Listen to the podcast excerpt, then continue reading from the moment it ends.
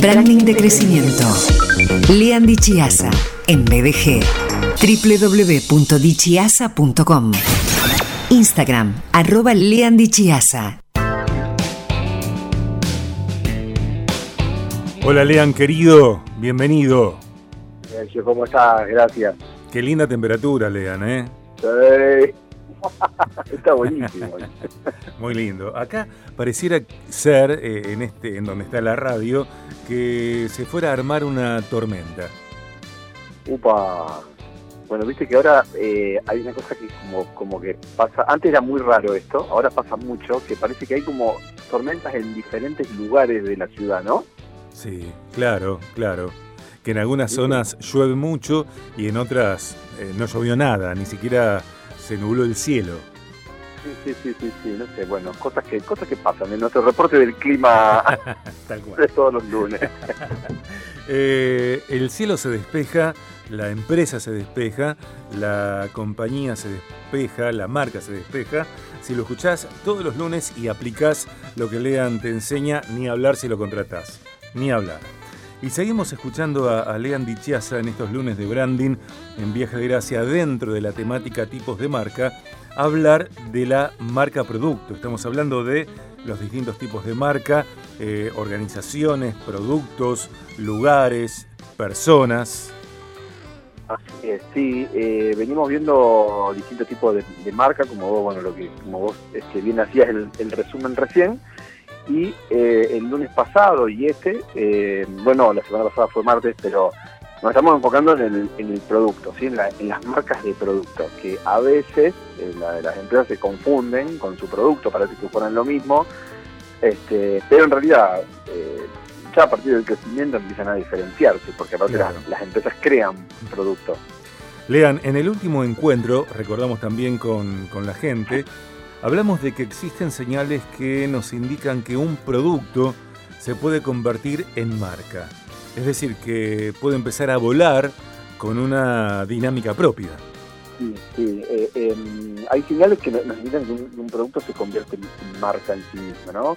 Eh, porque, son- porque tiene elementos distintivos eh, que lo diferencian, tiene una identidad propia, eh, a veces tiene un público específico dentro de todo lo que es el público de una compañía, hay un público específico para un, para un producto, tiene proyección de crecimiento eh, este, y tiene necesidades de comunicación diferentes que la compañía y por ahí a veces oportunidades de, exhibición y comercialización que son, que son específicas. Todas estas son eh, características propias, digamos, que así un producto se convierta en, marca. Sí, tal cual, tal cual.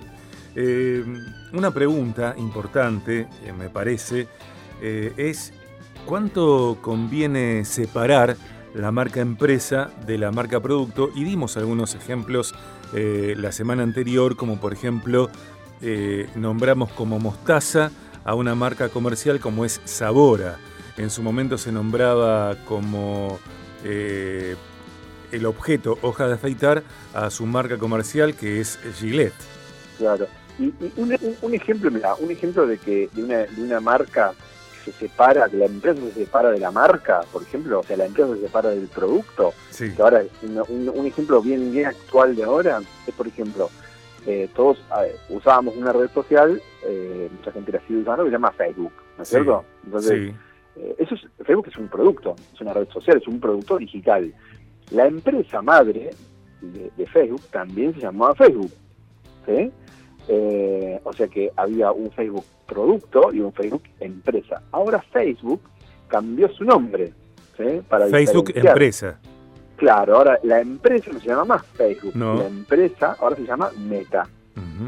Entonces, tiene un producto que se llama Facebook, tiene un producto que se llama Instagram, un producto que se llama WhatsApp, pero la empresa tiene otro nombre. Entonces, ahí tenemos un ejemplo bien claro, ¿sí? para sumar un ejemplo más de cómo la diferencia entre empresa y producto. Las empresas tienen productos, los administran, los gestionan, los protegen con una marca paraguas. ¿sí? El producto no es la empresa.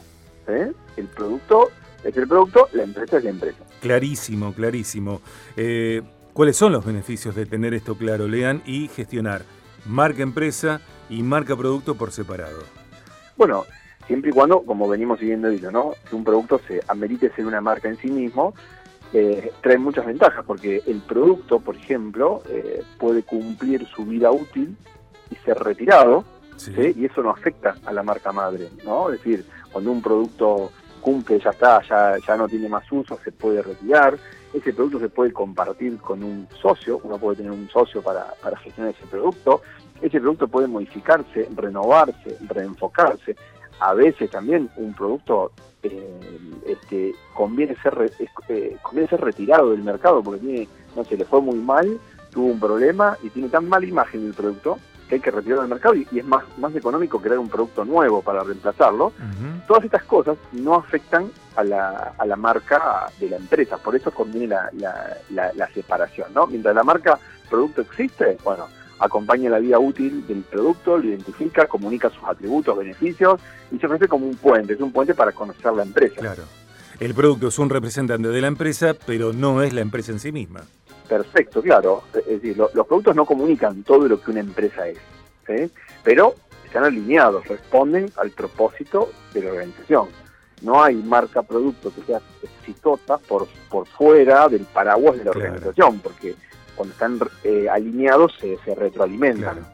Tengo una pregunta. Eh, antes de hacerla, eh, quien dice que tu información es, pero genial, impecable, es quien es director fundador de la Quieto Inmobiliaria, nuestro querido Martín Panoto, que está escuchando el programa, cosa que me encanta. bueno, gracias Martín. Un abrazo grande para, para Martín Panoto. Lean, la pregunta es, ¿El producto puede tener un propósito independiente eh, a la empresa que lo creó?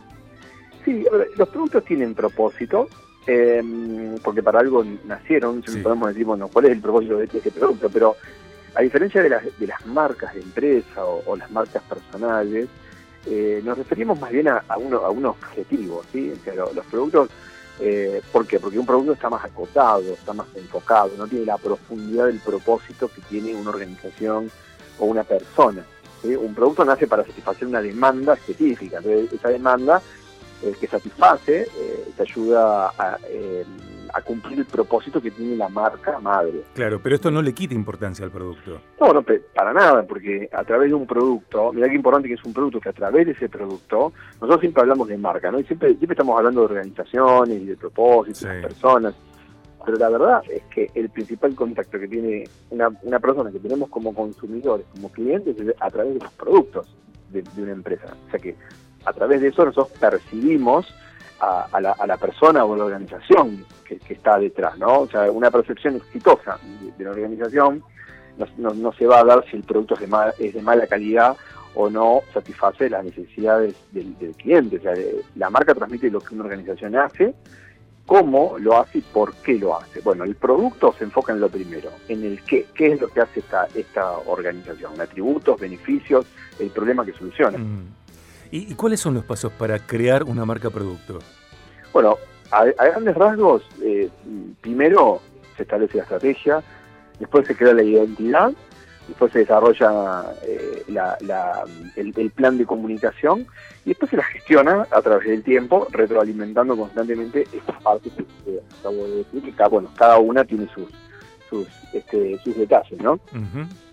Em, y, una más, eh, antes de, te propongo, eh, continuar con, este tema apasionante la semana que viene. Una pregunta más por hoy. ¿Qué, tipo de marcas, productos existen?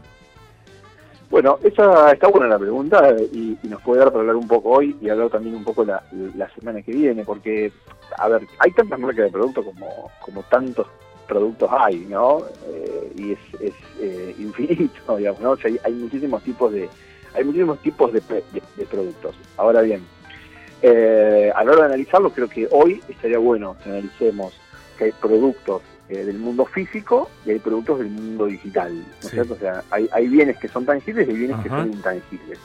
O sea, hay productos físicos y virtuales. Y está bueno analizarlo porque hoy día está lo que llamamos la omnicanalidad, o sea, el, cruce, o sea, todo, toda, toda marca tiene que estar eh, tiene que ser una buena marca para cruzar estos dos mundos constantemente, el digital y el físico. Bien. Eh, ¿Cómo te encuentran las personas, las empresas, las marcas, las corporaciones? ¿Cómo te encuentra Mark Zuckerberg? Bueno, me puede encontrar. que está en problemas, porque perdió un montón de plata. sus redes, viste, que el tipo busca ahí y te encuentra. Ahí al toque te dice, a ver quién es este. Este, si te hubiera encontrado, Lean, si te hubiera eh, buscado como corresponde, no hubiera perdido tanto dinero como perdió. ¿Viste? Pero bueno, ¿qué va a hacer? ¿Qué este, difícil el señor de acá de Argentina. Pero bueno, si, si Mark me busca, eh, ahí me busca como Lean Dichaza, ¿sí? en las redes sociales, me encuentra en todas sus redes, me encuentra así, en las de él y las de la competencia. Perfecto. Y, y si no, mi página web, la página web es dichiasa.com, este, ahí también me, me pueden encontrar. Perfecto.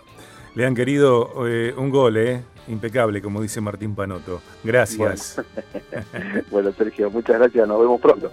Claro que sí. Gran abrazo. Un abrazo.